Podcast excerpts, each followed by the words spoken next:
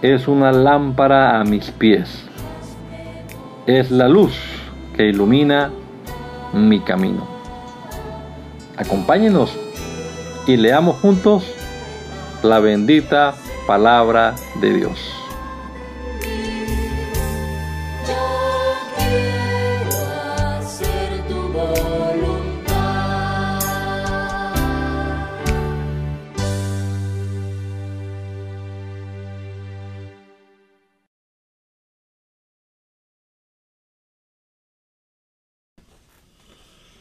Señor Jesucristo, te damos muchas gracias en este nuevo día por tus bendiciones, Señor, por conservarnos la vida, por la salud que disfrutamos, Señor, y por el privilegio que nos das tú de comenzar este día también leyendo tu palabra, meditando en estos dichos profundos y eternos que podemos leer en la Biblia. Danos el entendimiento necesario, Señor, que tu Espíritu Santo actúe en nuestra mente y podamos poner en práctica, entender primero y poner en práctica lo que leemos aquí en este rato. Nos encomendamos a ti, Señor, y esperamos que nos bendigas a todos. Te lo rogamos en el nombre poderoso de Jesús. Amén. Amén. Vamos a continuar leyendo entonces la palabra del Señor y lo vamos a hacer. A ver, vamos a... Mm, compartir aquí la presentación. En el primer libro de Crónicas, el capítulo número 23 versión TLA. Dice la palabra del Señor, cuando David ya era un anciano, eligió a su hijo Salomón para que fuera rey en Israel. David le había dicho al pueblo, el Dios de Israel le ha dado tranquilidad a su pueblo y ha decidido vivir para siempre en Jerusalén. Los ayudantes de los sacerdotes ya no necesitan transportar la carpa de Dios ni los utensilios que se usan en el culto. Por eso David reunió a todos los jefes de Israel, a los sacerdotes y a sus ayudantes y les dio a conocer sus últimas decisiones respecto a estos ayudantes. Ellos quedarían bajo las órdenes de los sacerdotes que eran descendientes de Aarón y los ayudarían en el trabajo del templo. David también decidió contar a todos los ayudantes mayores de 30 años para organizarlos y repartirlos, repartir los trabajos del templo. En total se contaron 38.000 ayudantes y su trabajo fue distribuido de la siguiente manera. 24.000 para dirigir el trabajo en el templo, 6.000 serían asistentes y jueces, 4.000 vigilarían las entradas del templo y 4.000 serían cantores y músicos encargados de la alabanza a Dios con instrumentos musicales que David había hecho. Todos estos ayudantes eran descendientes de Leví. Luego David hizo una fiesta de los, una lista de los descendientes de Leví que eran mayores de 20 años y jefes de sus grupos familiares. Y lo dividió en tres según los hijos que tuvo Leví. Gersón, Keat y Merari. Gersón tuvo dos hijos, Ladán y Simí. Ladán tuvo tres hijos y fueron jefes de sus grupos familiares. Heiel, Setán, Joel. Simí tuvo siete hijos, Selomid, Asiel, Arán. Had, Sisa, Jeus, Jeus, Beria. Como los dos menores, Jeus y Beria, no tuvieron muchos hijos, fueron contados y registrados como si fueran una familia. Keat tuvo cuatro hijos, Amrab, Amram, Izar, Hebrón, Uziel. Amram tuvo dos hijos, Aarón, Moisés. Aarón y sus descendientes fueron elegidos por Dios para que siempre presentaran ante él las ofrendas más sagradas, quemaran el incienso y lo mm, sirvieran y bendijeran al pueblo en el nombre de Dios. Moisés y sus descendientes fueron contados como parte de la tribu de Leví. Moisés tuvo dos hijos, Gersón, Eliezer. El, el hijo mayor de Gersón fue Sebuel. Eliezer solo tuvo un hijo llamado Reabías, quien tuvo muchos hijos. El hijo mayor de Isar fue Selomit. Hebrón tuvo cuatro hijos. Sus, nombres del mayor al menor fueron Jerías, Amarías, Jaasiel, Jecamam. Uziel tuvo dos hijos. Sus nombres del mayor al menor fueron Micaías y Sías. Merari tuvo dos hijos, Mali y Musi. Mali tuvo dos hijos, Eleazar, Eleazar nunca tuvo hijos varones, y las hijas que tuvo se casaron con sus primos los hijos de Kis. Musi tuvo tres hijos, Mali, Eder, Jeremot. Así fue como quedaron inscritos todos los, estos ayudantes quienes quedaron a las órdenes de los sacerdotes para ayudarlos en el templo de Dios, de acuerdo al turno y la tarea que les había tocado los distintos grupos de los ayudantes cumplían con estos trabajos.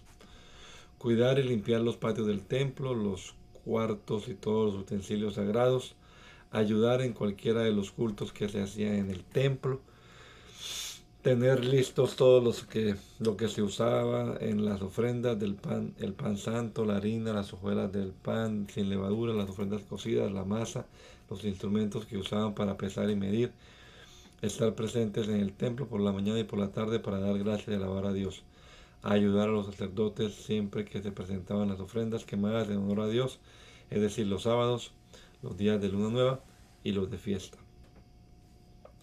Aarón tuvo cuatro hijos, Nadab, Abiú, Eleazar e Itamar. Aarón y sus descendientes fueron encargados de todos los trabajos sacerdotales. Pero como Nadab y Abiú murieron antes, de que, antes que su padre mm, y no tuvieron hijos, Eleazar e Itamar se hicieron cargo del trabajo sacerdotal. Después de hacer el sorteo, David, Sadoc y Ahimelech les asignaron turnos a los sacerdotes para que presentaran sus servicios. Lo hicieron así porque tanto entre los descendientes de Eleazar como entre los de Itamar había sacerdotes muy importantes dedicados al servicio del templo. Uno de los ayudantes de los sacerdotes, llamado Semaías, hijo de Natanael, fue el encargado de anotar todos los nombres en una lista oficial. El rey, los jefes, los sacerdotes Sadoc y Ahimelech y los jefes de los grupos sacerdotales y de los grupos de ayudantes fueron testigos de cómo se escribió esta lista. Como había más sacerdotes descendientes de Eleazar que de Itamar, se asignaron más turnos a los jefes de Eleazar. A los de Itamar se les asignaron ocho turnos y a los de Eleazar dieciséis. Según el sorteo que se hizo, este es el orden. Joyarib, Jedaías, Arim, Seorim, Malquías, Mijamim, Cos, Abías, Jesús, Secanías, Eliasif, Hakim, Upá, Jezebat, Vilga, Imer, Esir, Pisés, Petaías, Ezequiel, Jaquín, Gamul, Delaías, Maasías. De acuerdo a este orden, estos sacerdotes se fueron turnando para servir en el templo tal como lo había ordenado el Dios de Israel por medio de Aarón. Hubo otros ayudantes que también fueron asignados por sorteo para servir en el templo, y tanto los sacerdotes como esos ayudantes fueron tratados de igual manera. También en este caso el rey David, Sadok, Ahimelech y los jefes de los grupos familiares de los sacerdotes y de los descendientes de Levi fueron testigos de cómo se hizo el sorteo. Esta es la lista de sus nombres y el grupo al que pertenecían. Subael, descendiente de Amram. Jedías, descendiente de Subael. Isías, descendiente de Rebaías. Isías era el principal de ellos.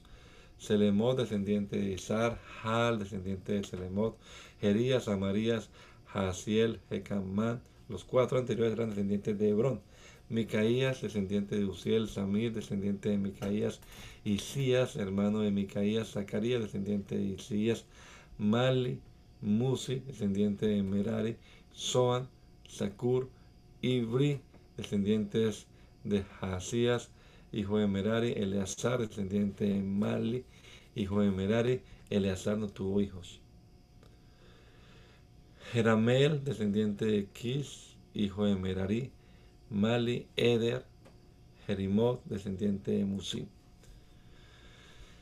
David y sus jefes encargados del templo apartaron a Asaf, Emán y Jedutún, junto con todos sus hijos, para que se encargaran de la música de los cultos. Estos músicos comunicaban mensajes de Dios por medio de sus cantos o acompañados por instrumentos musicales y estaban bajo las órdenes directas del rey David, Asaf, Emán, Jedutún, y dirigían a los hijos, a sus hijos cuando alababan a Dios en el templo acompañado de arpas, platillos y otros instrumentos de cuerdas. Esa es la lista de sus nombres. Los hijos de Asaf, Hakur, José, Netanías, Azarela. Los hijos de Jedutún, Gedalías, Serí, Isaías, Simí, Asabías, Matatías. Los hijos de Emán, Buquías, Matanías, Uziel, Sebuel, Jeremot, Ananías, Ananí, Eliatá, Gidalti, Romanti Eser, Josbecasa, Malotí, Otir, Masiot.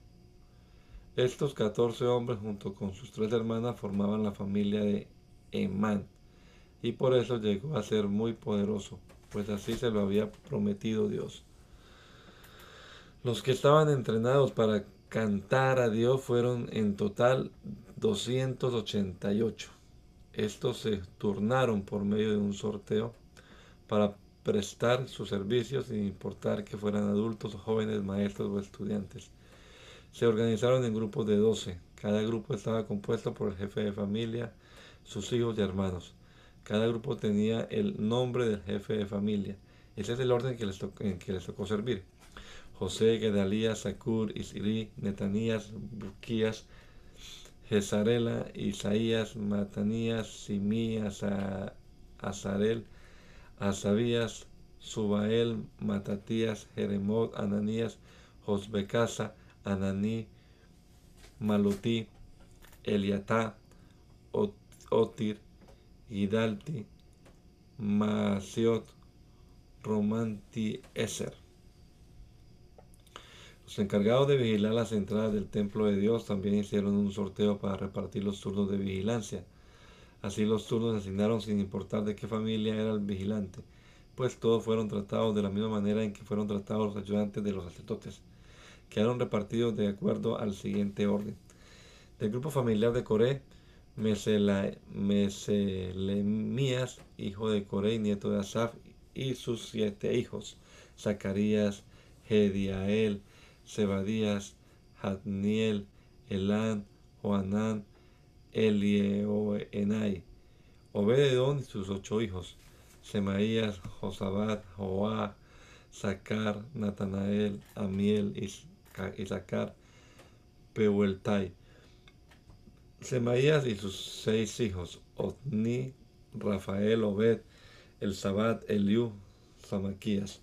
Estos seis fueron los jefes de sus grupos familiares. Obededón tuvo entonces 62 descendientes, pues Dios lo bendijo dándole muchos hijos. Los hijos y hermanos de Meselemías, que sirvieron como vigilantes, fueron 18 en total. Todos estos fueron hombres famosos por la valentía que mostraban como vigilantes del templo. Del grupo familiar de Merari, Osa y sus hijos, Simri, Ilquías, Tebalías, Zacarías.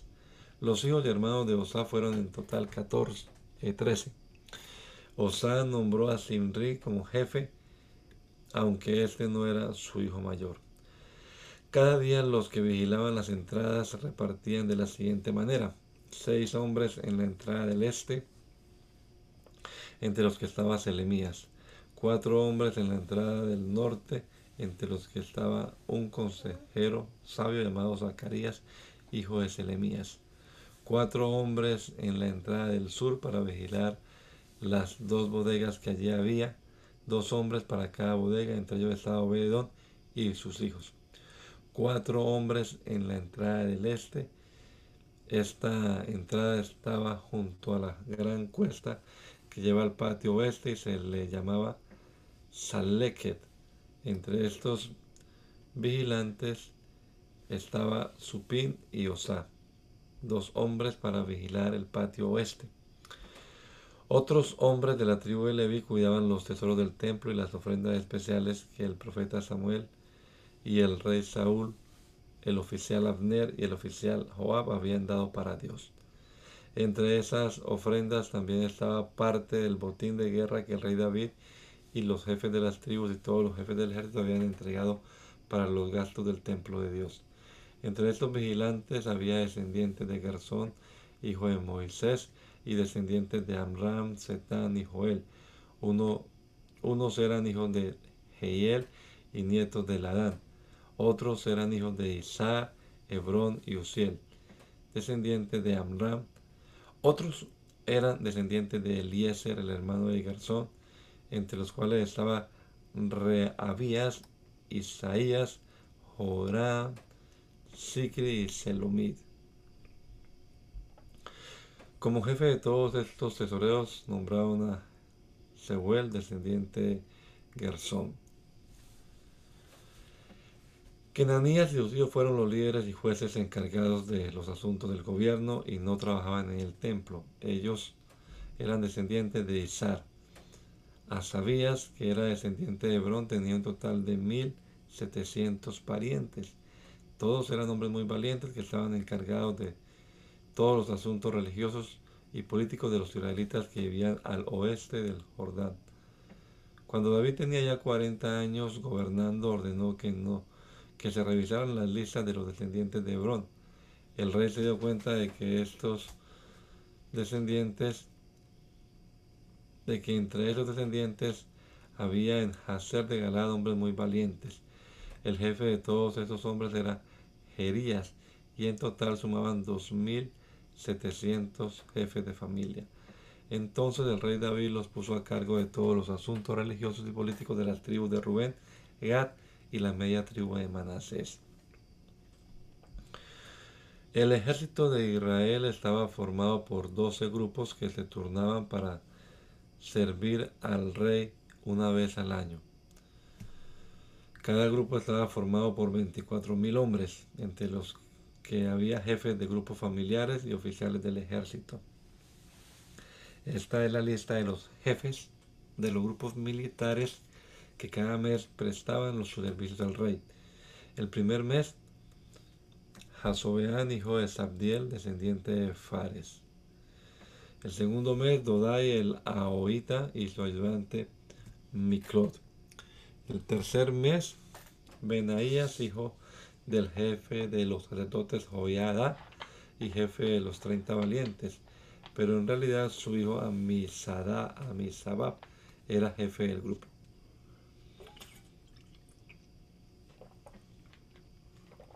Cuarto mes, Asael, hermano de Joab, luego ocupó su lugar su hijo Seda Sebadías.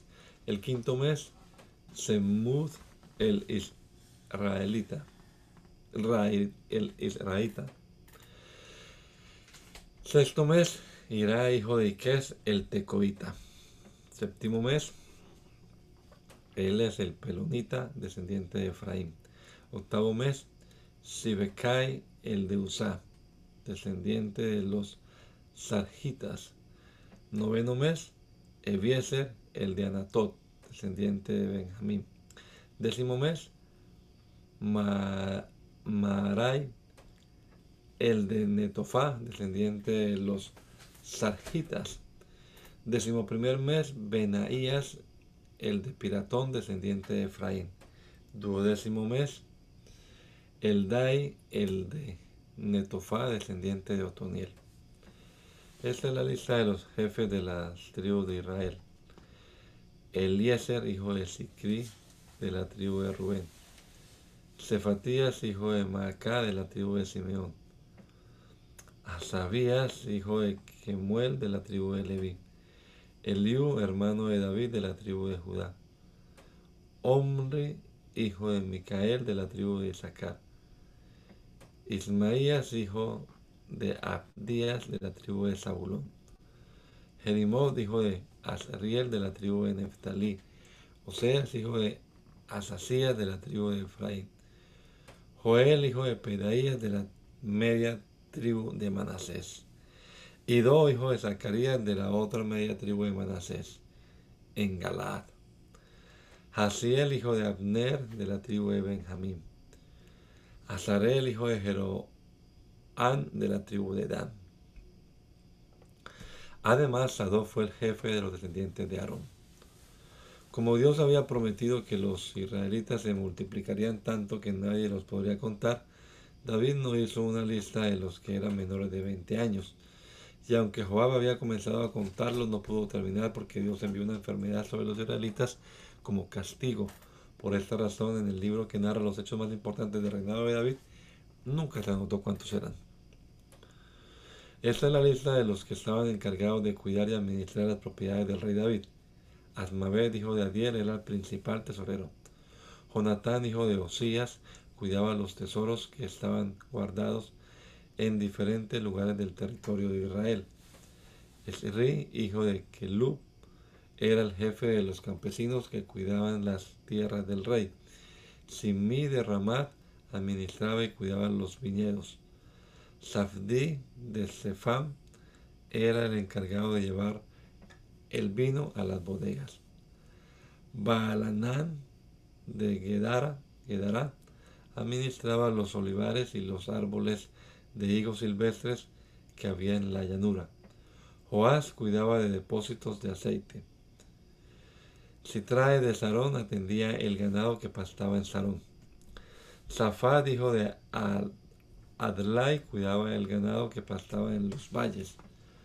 Ovil el ismaelita vigilaba los camellos. Gedías de Meronot era el encargado de cuidar las burras.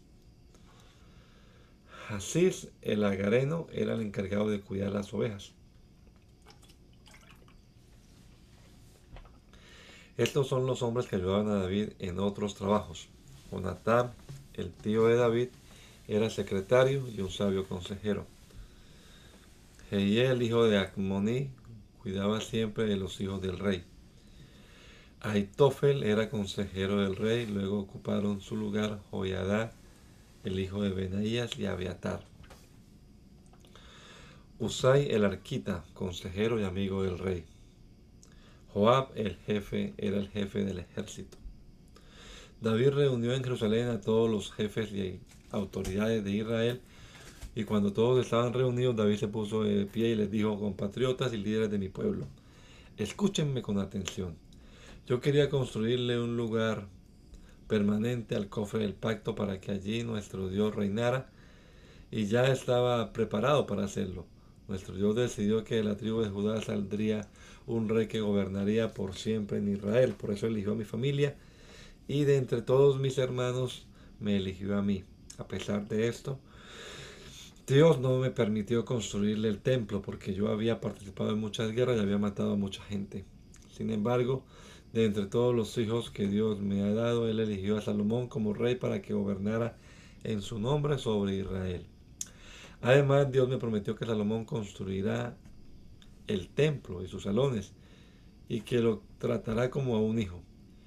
Y si Salomón se esfuerza y obedece todos los, sus mandamientos como lo hace ahora, Dios hará que su reino sea firme y permanezca para siempre. Dios y todo Israel son testigos de lo que estamos haciendo.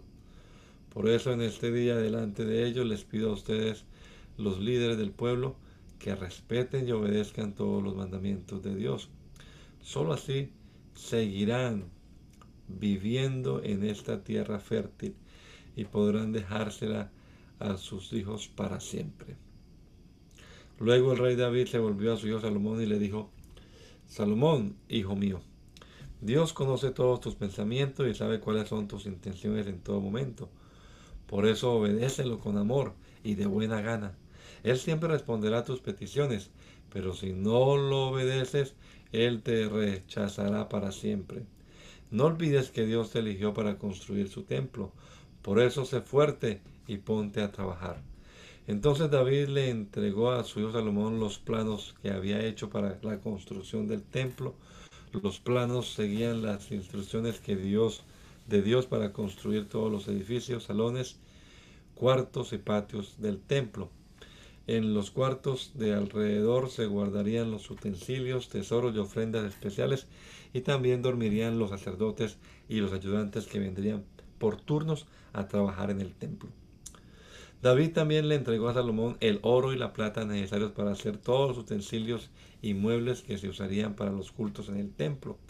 Le indicó el peso que debían tener y el material que debían usar para fabricarlos.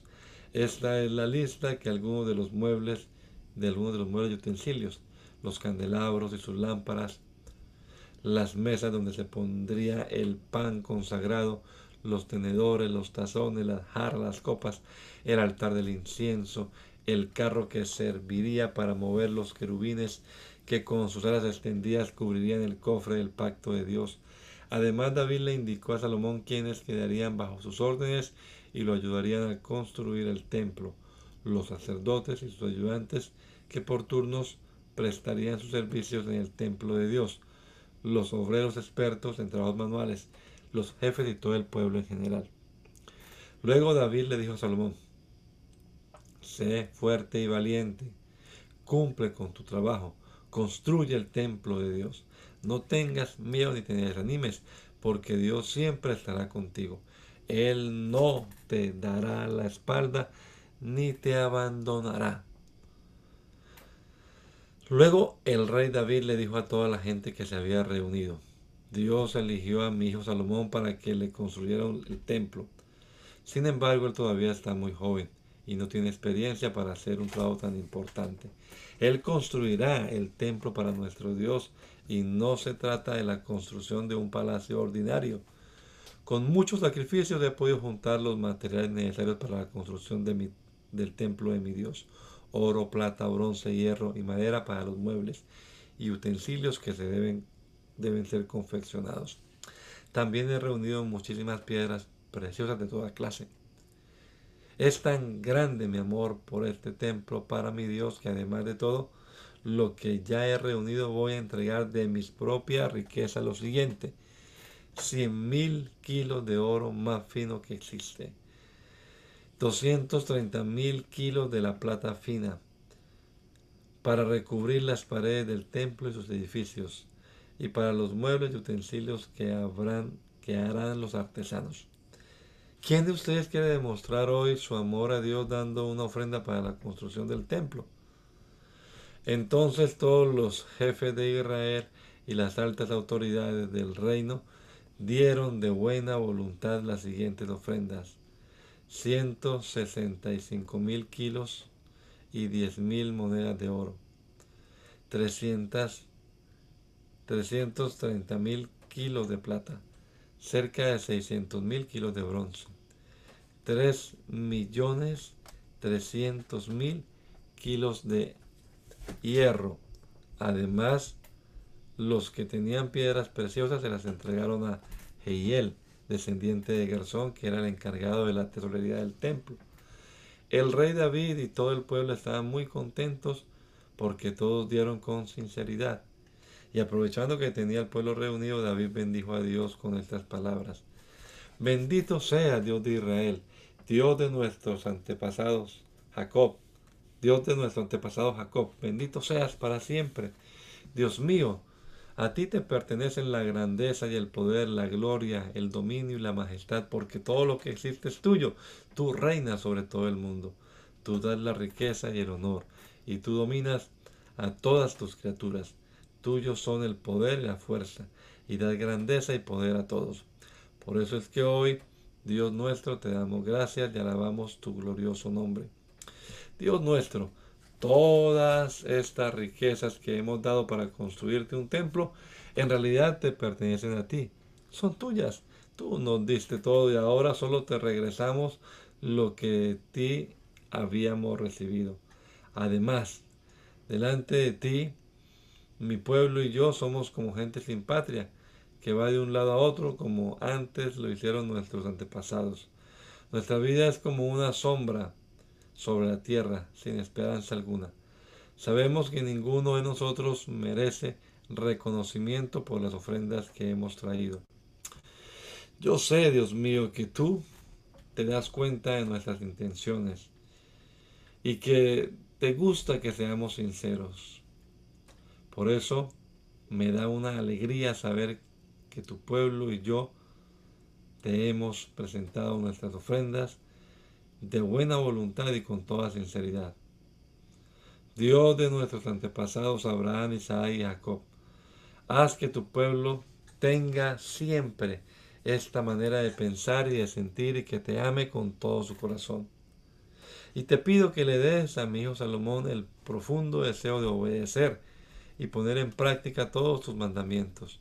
También te pido que le permitas construir el templo con estos materiales que he reunido. Cuando terminó David, le dijo al pueblo, bendigan y alaben a Dios.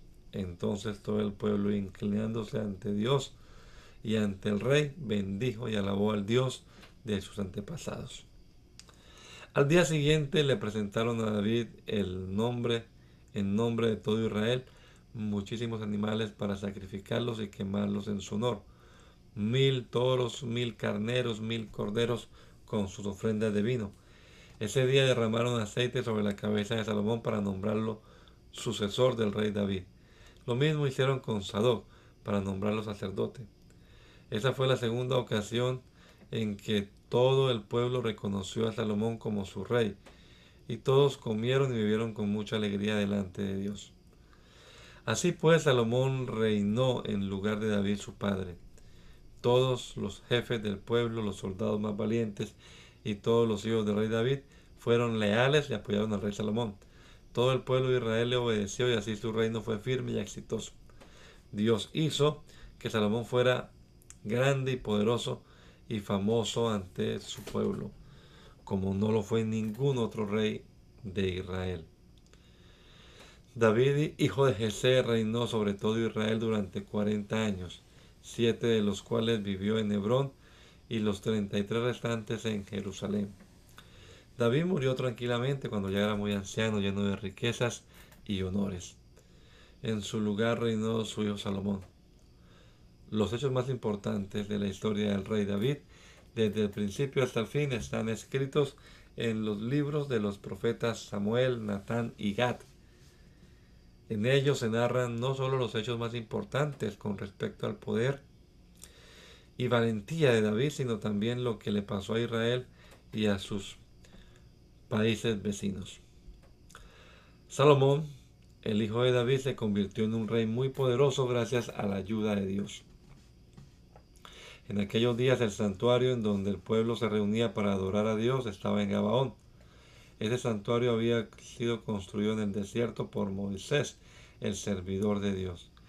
En ese santuario estaba el altar de bronce que hizo Besalel, hijo de Uri y nieto de Ur. El cofre del pacto de Dios no estaba allí porque David se lo había llevado desde Kiriab Jereaín hasta Jerusalén. Allí lo había puesto en una carpa que él mismo había preparado.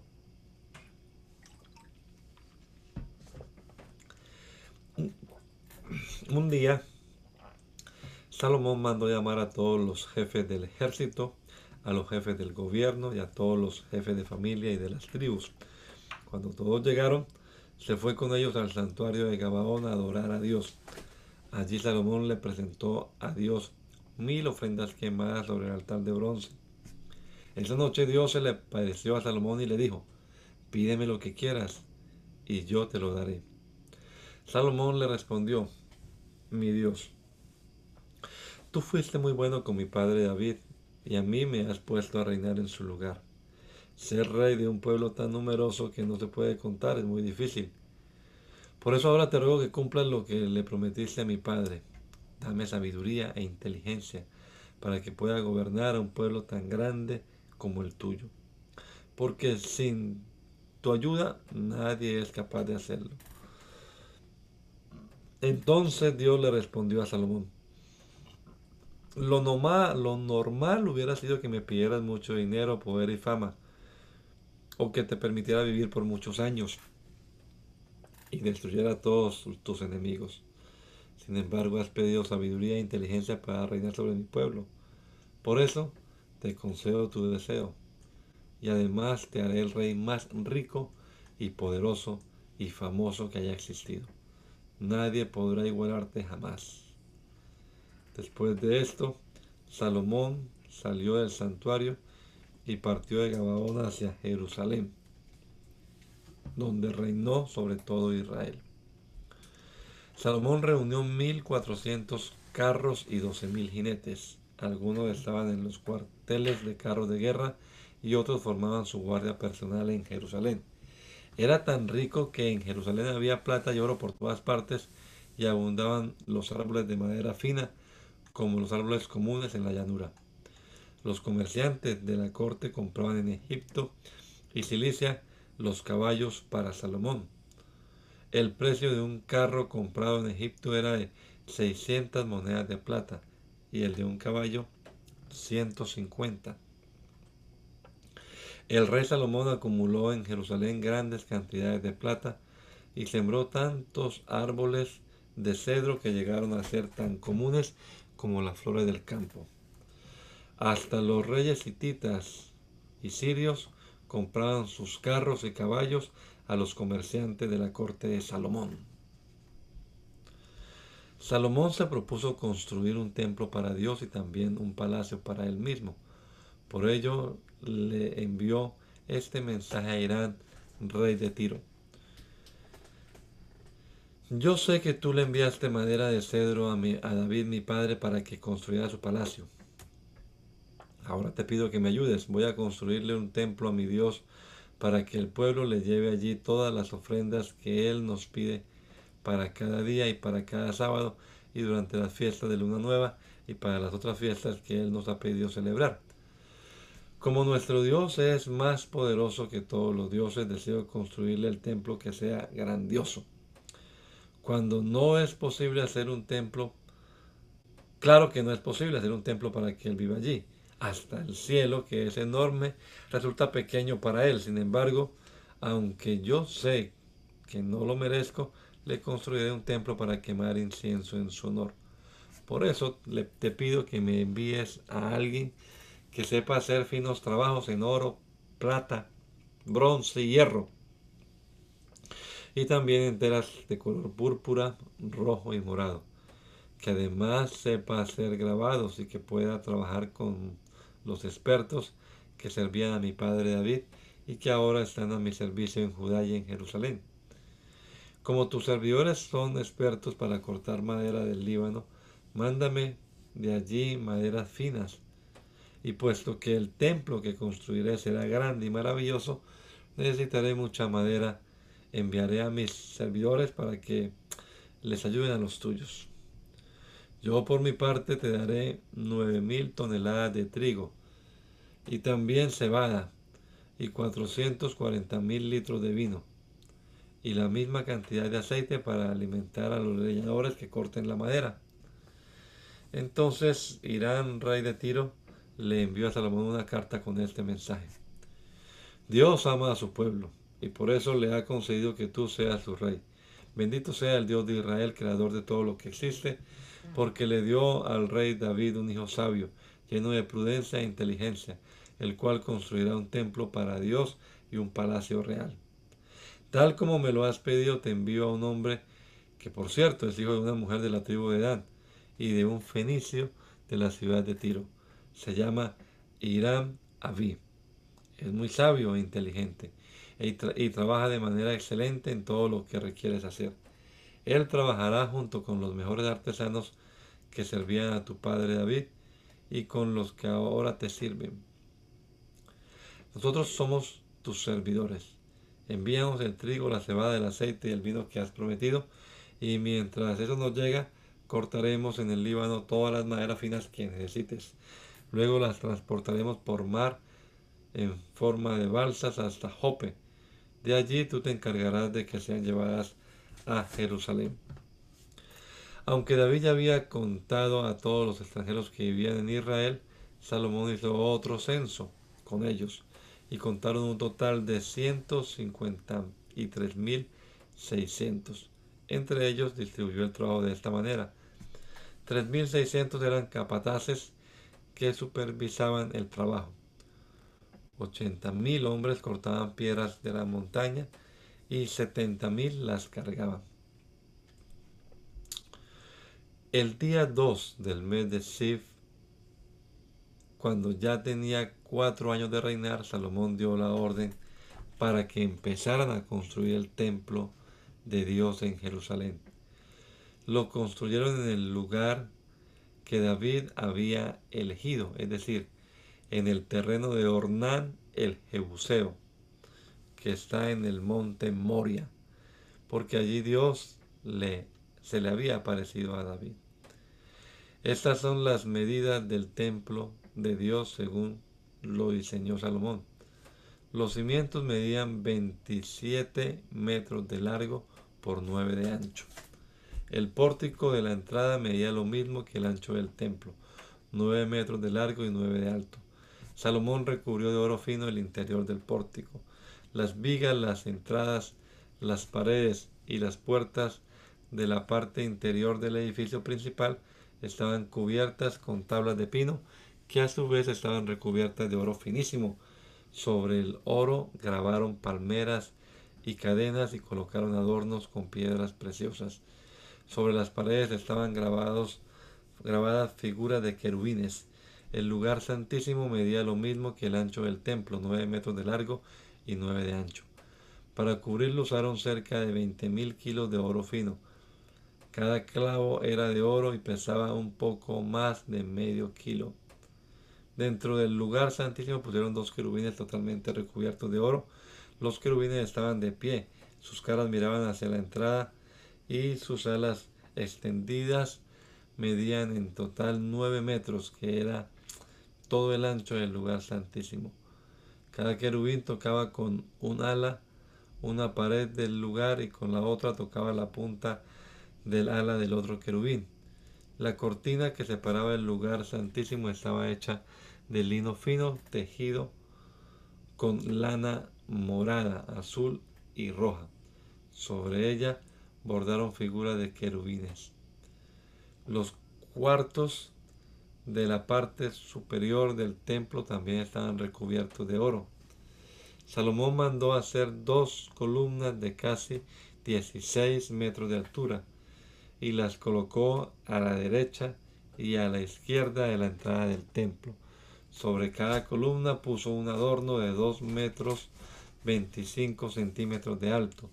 Cada adorno estaba decorado con figuras en forma de cadena, de las cuales colgaban 100 figuras con forma de manzana. A la columna de la derecha Salomón la llamó Jaquín y a la columna de la izquierda la llamó Boaz. Salomón también mandó hacer un altar de bronce de nueve metros de largo por nueve de ancho y cuatro y medio de alto. Después fabricó un enorme tanque para el agua. Era redondo y de un borde al otro medía cuatro metros. Su altura era de dos metros y 25 centímetros y su circunferencia era de 13 metros y medio.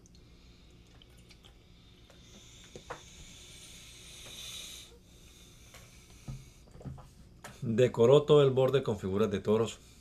Cada 45 centímetros había 10 toros. El tanque estaba sobre 12 toros de bronce. Tres de estos toros miraban al norte, tres al sur, tres al este y tres al oeste. De modo que sus patas traseras quedaban hacia adentro. Las paredes del tanque eran de 8 centímetros de grueso. Su borde se parecía a una flor de lirio abierta. En el tanque cabían 44 mil litros de agua. Salomón había también hizo 10 recipientes para lavar todo lo que se usaba para las ofrendas quemadas. Cinco recipientes estaban en el lado sur del templo y cinco en el lado norte. Hizo también 10 candelabros de oro, como Dios lo había ordenado, y los puso en el templo cinco en el lado sur, cinco en el lado norte. Además hizo diez mesas que también colocó en el templo, cinco en el lado sur y cinco en el lado norte. Hizo también cien tazones de oro. Además Salomón mandó construir el patio de los sacerdotes del patio principal, cada uno con sus puertas, las cuales recubrió de bronce. Irán también hizo las ollas, las palas y las vasijas. Así terminó todo el trabajo que hizo para el templo de Dios por encargo del rey Salomón. Estos son los trabajos que realizó. Las dos columnas, la parte superior de cada columna, las dos decoraciones en la parte superior de las columnas y las 400 figuras de esas decoraciones. También hizo las 10 bases y los recipientes que iban sobre ellas, el gran tanque para el agua y los 12 toros que lo sostenían, las ollas, palas y vacías, todo lo que Irán hizo para el templo de Dios a pedido del rey Salomón era de bronce pulido. Los utensilios de bronce los hicieron en moldes de arena en la región del Jordán, en Sucot y en Zaretán. Salomón no pidió que pesaran los utensilios de bronce porque eran muchos. Salomón también mandó hacer todos los utensilios que había en el templo de Dios. Los de oro puro eran el altar, la mesa de los panes para Dios, los diez candelabros, el lugar santísimo, del lugar santísimo, las figuras de flores, las lámparas, las tenazas, las copas, las tijeras para cortar mechas, las vasijas, los cucharones, los incensarios, las bisagras de las puertas del lugar santísimo y las bisagras de las puertas de la entrada principal del edificio. De este modo se terminaron todos los trabajos que Salomón mandó hacer para el templo de Dios. Después llevó todos los utensilios de oro y de plata que su padre David había dedicado para Dios y los guardó en el lugar donde estaban los tesoros del templo de Dios. El rey Salomón se reunió con los líderes de Israel, los jefes de las tribus y la gente más importante de las familias israelitas. Salomón quería que todos estuvieran presentes cuando se llevara el cofre del pacto de Dios desde la parte antigua de Jerusalén hasta el templo. Esto ocurrió en la fiesta de las enramadas, que se celebra en el mes de Tanim. Cuando llegaron todos los representantes de Israel, los sacerdotes y sus ayudantes tomaron el cofre y se lo llevaron al templo. También llevaron el santuario y todos los utensilios dedicados al culto. El rey Salomón y todos los israelitas allí reunidos se, se pararon frente al cofre y le ofrecieron a Dios muchos toros de ovejas. Después los sacerdotes llevaron el, cofre del pacto de Dios hasta el fondo del templo donde estaba el lugar santísimo y lo pusieron bajo las alas de los dos grandes querubines. Las alas extendidas de los querubines cubrían el cofre y las varas que servían para trasladarlo. Estas varas eran tan largas que sus puntas se veían desde el lugar santo que estaba frente al lugar santísimo. Sin embargo, no podían verse desde afuera del templo. Así se quedaron hasta el día en que se escribió este relato. Lo único que había en el cofre eran las dos tablas de piedra con las leyes del pacto. Esas leyes se las había dado Dios a los israelitas cuando salieron de Egipto. Moisés las había puesto en el cofre cuando estuvo en el monte Horeb. Todos los sacerdotes allí presentes, sin importar el grupo al que pertenecían, habían cumplido con la ceremonia de preparación para poder presentarse ante Dios. Por su parte, los cantores se ubicaron al lado este del altar. Todos estaban de pie y vestidos de lino fino. Entre ellos estaban Asaf, Emán y Jedutún, con sus hijos y familiares. Todos ellos tocaban platillos y arpas y otros instrumentos de cuerdas. Junto con ellos había 120 sacerdotes que tocaban las trompetas. Todos juntos alababan y daban gracias a Dios con el canto que dice, alaben a Dios porque Él es bueno y nunca dejará de amarnos. Cuando los sacerdotes salieron del lugar santo, una nube llenó todo el templo. Era la presencia de Dios. Y por eso los sacerdotes ya no pudieron quedarse para celebrar el culto. Entonces Salomón dijo, Dios mío, tú siempre has vivido en la espesa nube que acompaña al santuario, pero ahora te he construido una casa para que vivas allí para siempre. Luego el rey se dio vuelta y miró a todo el pueblo de Israel que se había reunido y estaba en pie Entonces los bendijo y exclamó, Bendito sea el Dios de Israel que ha cumplido lo que prometió a mi padre, pues dijo, Después que saqué de Egipto, desde que saqué de Egipto a mi pueblo, no he elegido ninguna ciudad de las tribus de Israel para que se construya en ella mi templo. Tampoco elegí a ningún hombre para que fuera el gobernante de Israel, mi pueblo. Sin embargo, ahora he elegido a Jerusalén como mi lugar de residencia y te elegí a ti, David, para que gobiernes a mi pueblo Israel. Mi padre deseaba construir un templo para adorar a nuestro Dios. Sin embargo, Dios le dijo, haces bien en querer construirme una casa, pero no serás tú quien la construya, sino uno de tus hijos. Dios cumplió su promesa.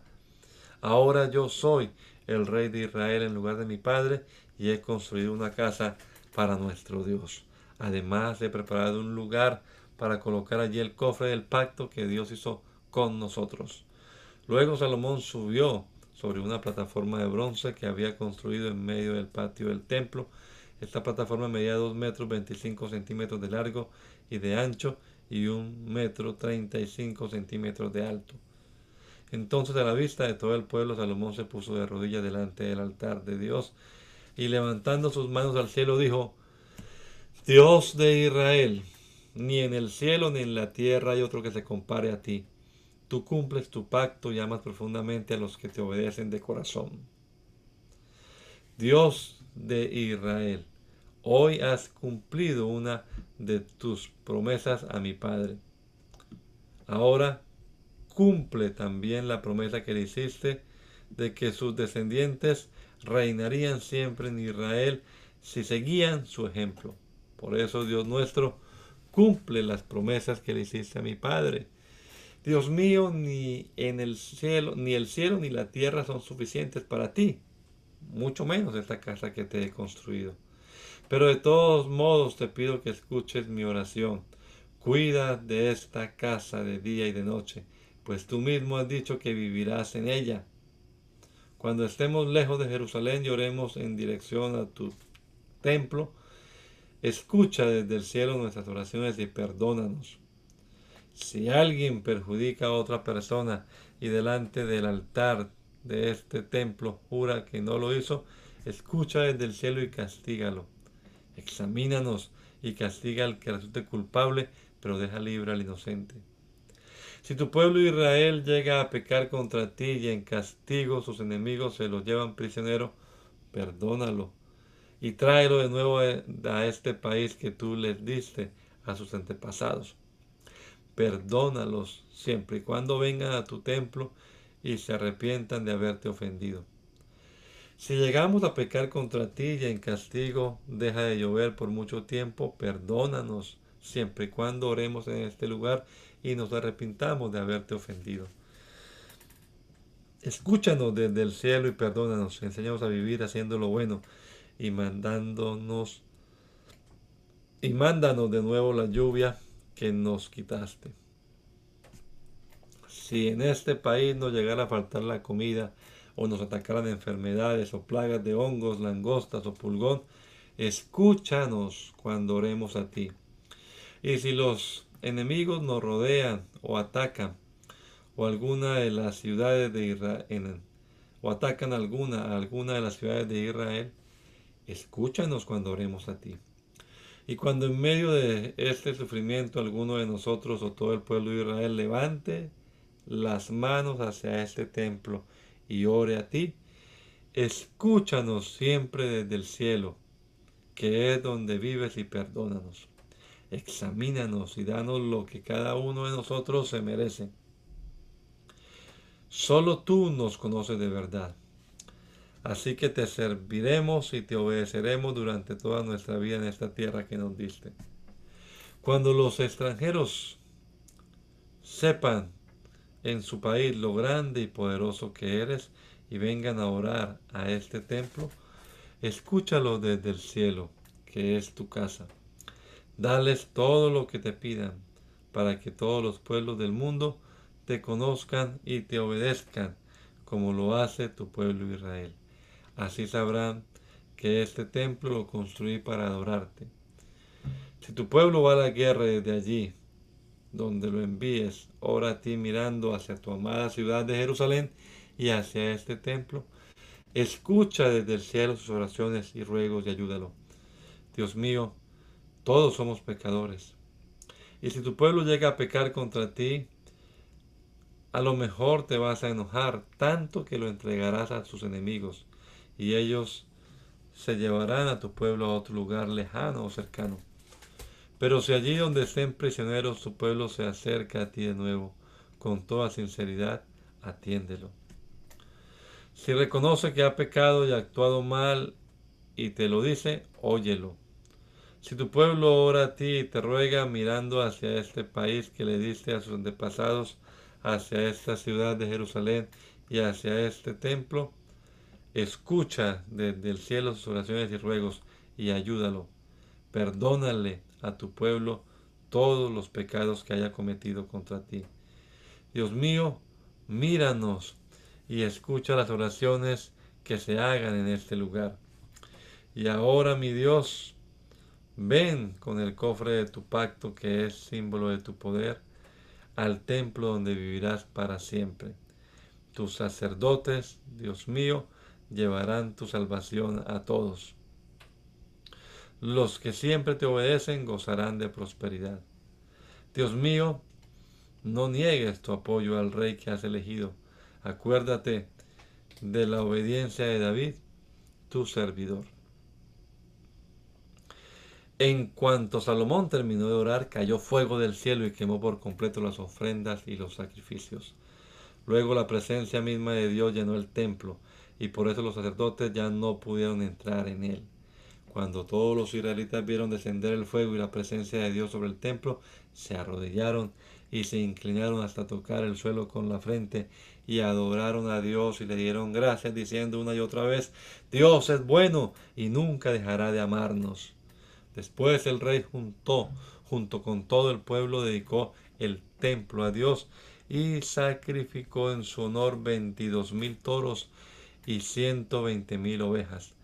Todo el pueblo estaba de pie. Los sacerdotes estaban en sus lugares y tocaban las trompetas. Los levitas tocaban los instrumentos musicales que David había fabricado para dar gracias a Dios y cantaban el canto que dice, Dios nunca dejará de amarnos. Salomón dedicó a Dios el, el centro del patio que está frente al templo, porque allí ofreció los sacrificios para pedir perdón de, el perdón de Dios. No los pudo presentar en el altar de bronce que había mandado hacer, pues no cabían allí. En esta ocasión Salomón celebró delante de Dios la fiesta de las enramadas, y una gran cantidad de israelitas de todas partes del país asistió a la fiesta. En total la celebración duró 14 días, 7 días para la dedicación del altar y 7 días para la fiesta de las enramadas. Al final celebraron un culto especial de adoración. El día 23 del mes de Etanín, el rey despidió al pueblo. Ellos se fueron a sus casas muy contentos por todo lo bueno que Dios había sido para con su servidor David y con su pueblo Israel.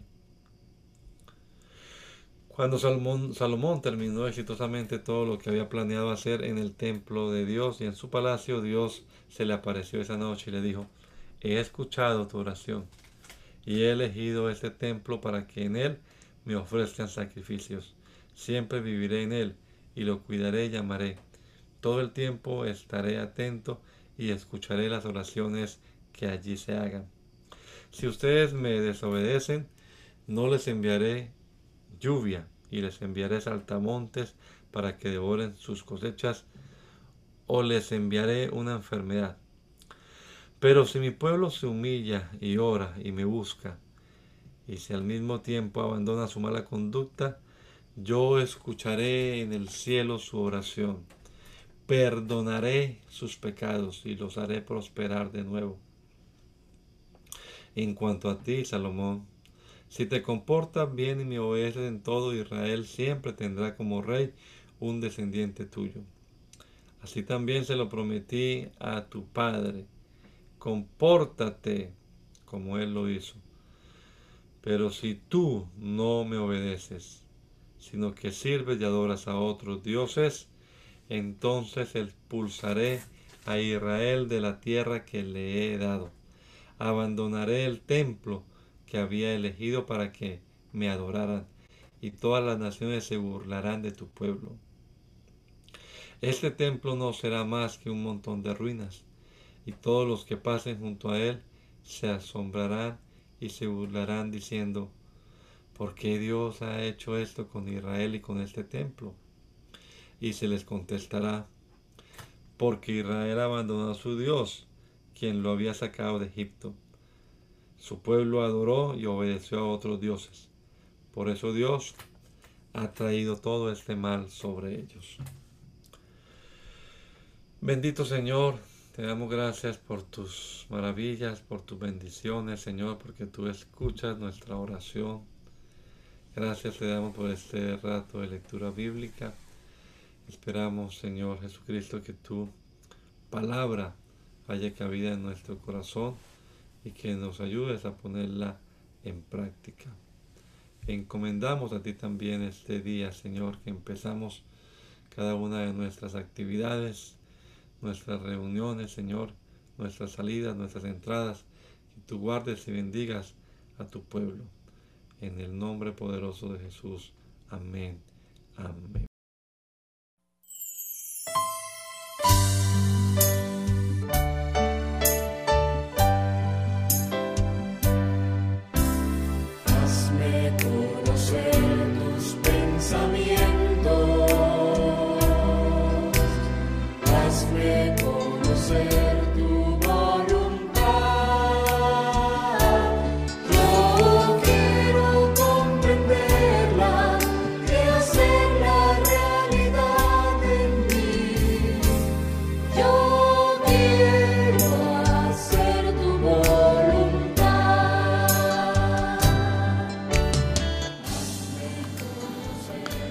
El mandamiento es lámpara y la enseñanza es luz. Y las reprensiones son el camino de la vida. Espero que esta lectura de la palabra de Dios haya sido de edificación para su vida y la de su familia. Gracia y paz.